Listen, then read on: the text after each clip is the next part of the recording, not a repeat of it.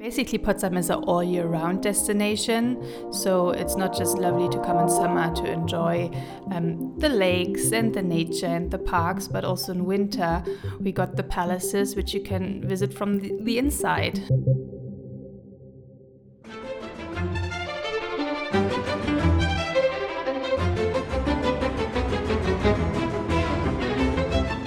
Willkommen zu dem Dein Potsdam Podcast. Ich sage ganz kurz Hallo auf Deutsch und damit du dich nicht wunderst, heute haben wir eine weitere Englisch-Episode, die zweite Englisch-Episode. Guten Morgen, Claudi. Guten Morgen. Schön, dass du wieder dabei bist und jetzt tauschen wir auf Englisch. Welcome, welcome to the Dein Potsdam podcast, to our second episode in English. I'm Anna, and today again I'm here with Claudi. Hello, Claudi. Hello. Good morning. Um, and we're talking about the winter feeling, the Potsdam winter feeling, would you say, or how would you describe it? Yes, uh, it's like our buzzword, isn't it? We always talk about the Potsdam feeling, and of course, you can feel different things in winter too. Except for the cold winter outside. Do you think it gets really cold here, or does it? Is it just? Yeah, it can get cold. I remember winters with minus 20 degrees, minus 10 degrees, Yeah. uh, which isn't too bad when it's sunny out, but when it's wet and slushy and no, I don't like that. But what can we do? Uh, we're glad um, uh, that we can live in a place where we have seasons. Well, I'm I'm absolutely with you because we have literally four distinct seasons in Potsdam, I would say, in Brandenburg, and probably in Germany altogether.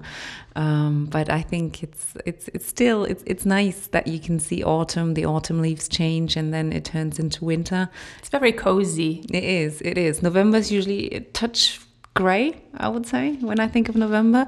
But obviously, during December, the December, everything lights up, glows up. Yes, I think the the worst month uh, is the February. Is it? yes, because winter drags on and on, and you think, oh, come on, hurry up, spring. Um, and February is dark and wet and very cold. So, um, yeah, I like November. I like the run up to Christmas, and January feels cozy too. But then I'm very much looking forward to spring again. So let's talk about January. Um, what's so special about January in Potsdam? What's so special? oh, so many things. Uh, basically, Potsdam is an all year round destination. So it's not just lovely to come in summer to enjoy um, the lakes and the nature and the parks, but also in winter we got the palaces which you can visit from the, the inside and um, special tours through kitchens of palaces or tours with costumes. So there's so much to do inside of our palaces in winter as well. Absolutely. And in January, you still have the whole year ahead of you, right? Oh yeah, there's- feels very fresh. Yeah, and there- there's still lots of things you can plan. You could plan your holiday. You could plan your trip to Potsdam, let's say, True. um, or your annual holidays wherever you might go. Um, so that's that's obviously one idea from my point of view. But you said the palaces were open. Are all palaces open in Potsdam? No, not all. Um, but you can visit um, Sanssouci Palace, um, Cecilienhof Palace, and the new palace is open during winter as well. When I think of palaces in winter, I usually think of I'm gonna have to dress up warmly. Is that right for those palaces? Yes, they get very cold. So the insulation is uh, very old, like the palaces uh, themselves. So they are warm in summer and cold in winter. So Yeah. So put on another layer of clothing, I would say, right? Yes, and you're not rushing through it. You want to see every detail and listen to the tour guide. So um, expect uh, a cold creeping up from from the rooms. But it's very very nice and very cozy as well because you can just submerge yourself in a different way of living with all the colorful and and very embellished rooms and it's nice to switch up the the gray outside to the very fancy and baroque and rococo um, interiors. So it's very much recommended from us. Right, right. And if you're not too keen on palaces or if you want to mix up your trip a little bit, you could also visit the museums, right? So many museums here in Potsdam. Um, of course, the big and new and shiny um, Museum Barberini, our art museum, which shows different exhibitions. Currently, it's Van Gogh, and um, I think it's changing up to Monet soon. So mm. you might be in for a treat. Yes, and they always um, the way they expose the exhibitions, the way they put everything together, is always to me very very astonishing because they're showing the artist him or herself in a completely, I would say, different light to what I would normally know of um, artists, so to speak. Mm-hmm. It's very uh, well curated. It is, and yeah. I read somewhere, and I think it's true, that they're changing up the colors in each exhibition room Yeah. specifically for each uh, exhibition. Yeah, no, they do. They do. They um, actually change the wall color, the Yeah. co- or the color of the wall, so to speak. Yeah. Um, and it's it's fascinating, and it's great when then the picture or the painting is finally hung, and you see it in a completely different light when the wall has a, a color that matches the painting. And it's so nice. You get great uh, interior in, uh, inspiration. Yeah. we actually got our um, bedroom wall uh, painted after a color I saw in Museum Barberini. Did you? yes, and it's it's so nice. So um, whether you like art or not, it's it's a great building just to wander around and get inspiration by. Yeah, I was gonna say, yeah, a great source of inspiration. It is absolutely. I'm with you there. Yeah, great fun fact on the side. And of course, we have the Potsdam Museum. Whenever you are traveling to Potsdam and don't know so much about our history, it's always nice to just get a nice roundup of our um, recent and a bit later uh, history. Yeah, which is right next to it, right? Yeah. And um, it's on the Old Market or the the Alter Markt. Uh, you find Museum Barberini, and right next to it, the Potsdam Museum.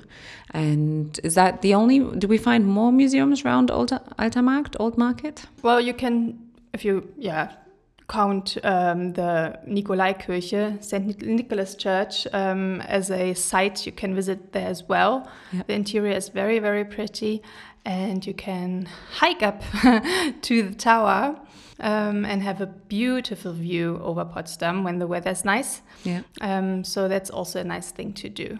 Which is also, to be honest, what I enjoy in winter. Because what I usually would say during the German podcast episodes would be in winter, you see the vistas outside from a much better perspective and you can understand much more of what the old architects were planning with the city and what you should see from which angle.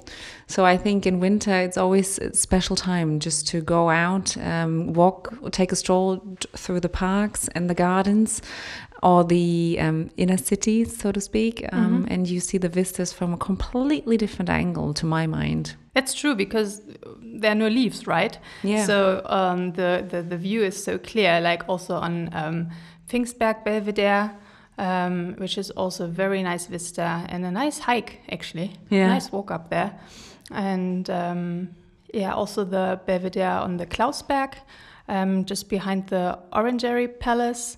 Um, so it's yeah, it's it's actually true. Um, you see much more of Potsdam on a clear day in winter than in summer with all the foliage. Yeah. So, however, if we continue geographically from Alter Markt, Old Market, we could continue to the Film Museum that you could go into because that's open during the winter months, isn't it? It is. Yeah. And uh, which exhibition is currently displayed?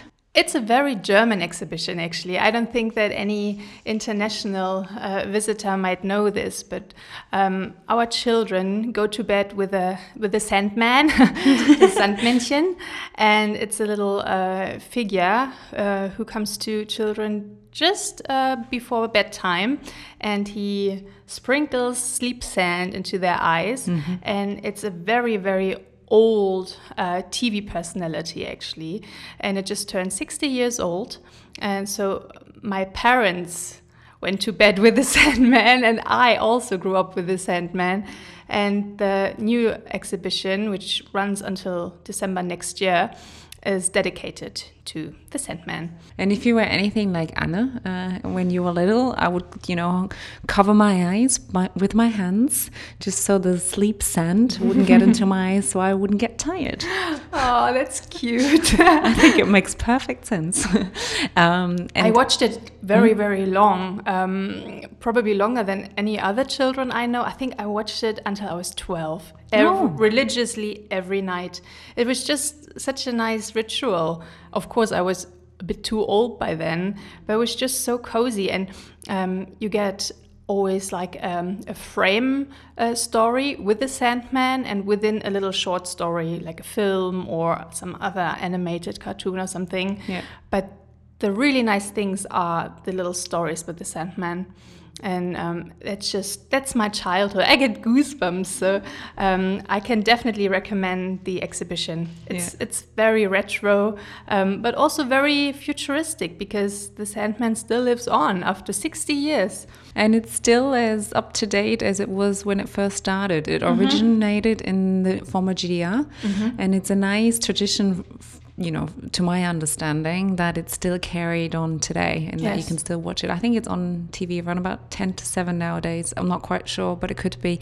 Yep. However, we did a quick episode, the video um, that we did before just before Christmas, our advent calendar on Dein Potsdam mm-hmm. usually um, displays short videos every day, like a different little video, and we did a quick episode on the exhibition of the film museum. Yeah, you can see it in our Instagram. Right. Enough about the film museum.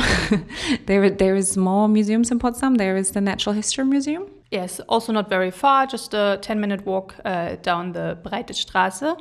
It's actually quite hidden, the museum. It's not so much on the, on the trodden path of the, the tourist gaze, um, but it's um, playing a big part in also research here in Potsdam. So you can go to the uh, exhibitions and see the animals and the history of everything around nature and uh, history here in Potsdam but they are taking part in lots of uh, exhibitions for research, which is very nice to know that Potsdam as a, a science hub um, is yeah carrying out so much research which, which is relevant to the world. So I'm very proud of that. I don't know, but you can uh, visit bears and fishies and so many animals. So it's a, it's a great uh, adventure for children, and they're doing in winter um, torch uh, torch tours through the museum. So they uh, put out all the lights, and the children can walk around with their torches and um, experience the museum in a whole different way. Yeah, absolutely. I, I just had to smile to myself because in England, you would probably say torches, right? But um, if you're listening from the United States or from Canada, let us translate it into flashlights oh. exhibitions. Yeah, I'm, I'm, I'm, a Brit at heart. I don't know about flashlights. I know, I know. I had huge discussions about this in the past. Oh. Isn't the torch? There is no flame, you know, at the end of it. It's a flashlight. Anyway, this is why I love British English. It's, it's so ancient sometimes. absolutely, absolutely. So, if you want to see um, domestic animals, you would hmm. probably mm. go to the Natural History Museum. Yes. However, oh. if you have like an international touch to it, or um, you like the tropical heat, yes. you would probably um, leave the city center and go towards the northern part of Potsdam, which would be the Biosphere Potsdam. Exactly. Just a 10 minute ride by tram, by the Straßenbahn, and you can go directly up to the Biosphere or Biosphäre Potsdam, yeah. which is basically a huge greenhouse yeah. with tropical plants and animals and butterflies and orchids and um, yeah, all things tropical. Yeah, particularly great for if you're traveling with kids too. Mm. And it's warm there. All year round, you got 20 degrees and it's really like submerging yourself into the jungle, which is nice on a grey, cold day. Absolutely. You could also go into the butterfly house. Mm -hmm. They have, um, I would say, a small display of different butterflies. Mm -hmm. Absolutely fascinating. Um, and I think once an hour there's a big thunder. Mm -hmm.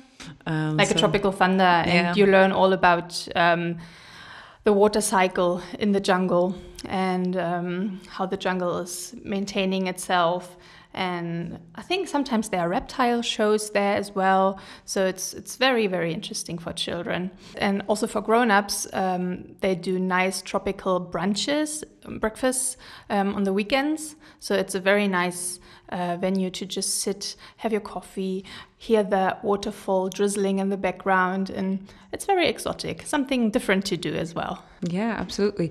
And since we were talking about jungle and traveling possibly with kids, we also need to talk about the dino jungle. You're very great in uh, building bridges. in building bridges today. I must I say, I'm impressed. I'm um, on a roll. Uh, oh yes, the Dino Jungle is a um, big indoor playground with uh, trampolines and slides and just jumpy, squishy thingies where your children will go wild. And it's built in an old, old uh, supermarket, um, which is also nice when buildings get a new life. And it's very, very famous with the children, isn't it? Yeah, I think so. Yes, absolutely. Um, it can be get well. It could be a bit crowded on the weekends. Um, I think it'd be better to visit during the week. Personally, mm-hmm. if you if you're traveling during the week, it'll probably be better with your kids. But on a cold, rainy day, it's a great way just to wear them out a little bit and get a coffee as yes. well. yes. Absolutely. Um, when I think of winter and what I personally like to do in winter in Potsdam, I would probably have to say um, I like to go to um, the Cafe Heider. Mm. And is it like a tradition for you? Not necessarily, but it's something I really enjoy. Mm-hmm. Uh, I would say I, I, love going there and just sitting down. You know, when you have the time to meet up with a friend and just have breakfast for or the cake. I mean, you yeah? can't say Heider without the cakes. Really? To me, they are they're outstanding. Okay. Really good cakes. Okay. okay. Well, very German, very yes. you know, very Germanic. Mm-hmm. Doing the coffee and cake thing at mm-hmm. what time? Three o'clock. Three three to four. Three to four. Okay. Yeah, I think that. Yeah, I think like the proper time would be four o'clock for cake, isn't it? Coffee and cake. if you okay well so. I, I, no person great good for you mm-hmm. do they do cheesecake by the way I am not sure, but they have changing cakes and they're really, really good. Okay. But there is a um, designated cheesecake cafe not far in the Dutch Quarter. Oh. And this is outstanding cake. Yeah? Oh, I haven't tried that. Yes. Where Where is it? Roundabout at the Dutch Quarter? Do you know? It is in the Mittelstraße, in the Dutch Quarter. And it's called the Cheesecake Cafe to my thinking. And you get so many different kinds with blueberries and raspberries and nougat and um, plain cheesecake. And um, it's it's very nice, and it's quite small, so you have to be lucky to get a table. But it's it's, I think it's the best cheesecake in town. Okay. Yes. Okay, well, how come I haven't heard of this before? I don't know. You're probably not much of a cake person. I do like me some cheesecake, okay. though. yes, no. Um, in I, I, live in Teltow, right, not far from here, and mm -hmm. they have a bakery, which is also the cheesecake bakery. Oh, I didn't know that. See? And it's it's um, so Teltow's around about probably half an hour um, by mm -hmm. bus, more like forty five minutes. Um, so it's it's part of the surroundings of Potsdam, I would actually say. Mm. And um, they have a bakery which is called a Neuendorfer Bakery. Mm-hmm. And they have different branches all over Teltow to be accurate, and they do the most outstanding cheesecakes. You get one piece, and I think it's around about two euros fifty to take home for coffee and cake. But I swear you can feed an entire family with one piece. well, then, then I urge you to uh, feed our office. okay. Okay. Yes. now you now you really made me uh, yeah want some Teltow cheesecake. right. I'll think of that, and then we can post it on Instagram. Mm. So, dear listener, watch our Instagram canal, canal channel, channel. Uh, which is the Dein Potsdam channel uh, on Instagram. Yes. Mm. Claudia, I think we've covered a lot today, to be honest. I think our time's already up again. Uh, we were talking about the different museums that you can visit, which is Museum Barberini, Potsdam Museum, uh, Natural History Museum, the Film Museum, and we were talking also about the biosphere mm-hmm. and the dino jungle, and obviously our outstanding value, which is the Prussian Palaces and Gardens or the World Heritage. Um, some of the palaces are open. We were talking about Sanssouci Palace briefly, Cecilienhof which we haven't even mentioned the big exhibition that's starting this year. I think we will do another English episode on that, isn't it? I, I would absolutely love that. I Yeah, will totally, do that. I totally enjoy our English uh, episodes. Not that I don't enjoy the other ones, but um, obviously It's it's so much fun. well, it's close to my heart.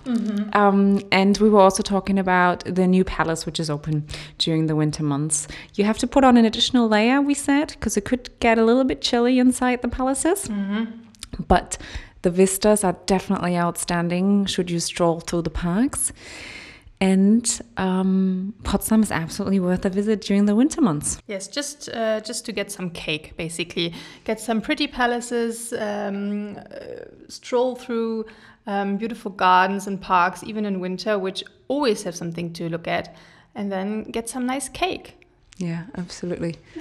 So, Claudi, thank you. And, dear listener, I'd also like to say thank you for tuning in this week, um, listening to our second English episode of the Po- Dein Potsdam podcast. Let us know if you enjoy them, and then we make more. And that wasn't a threat. no. Anyways, um, if you like our podcast, then you may as well subscribe to our channels. You can find us on the iTunes account, you can find us on SoundCloud. And on Spotify. Of course, also on all the known social media channels. Mm-hmm. Thank you, and until the next time. Bye for now. bye bye.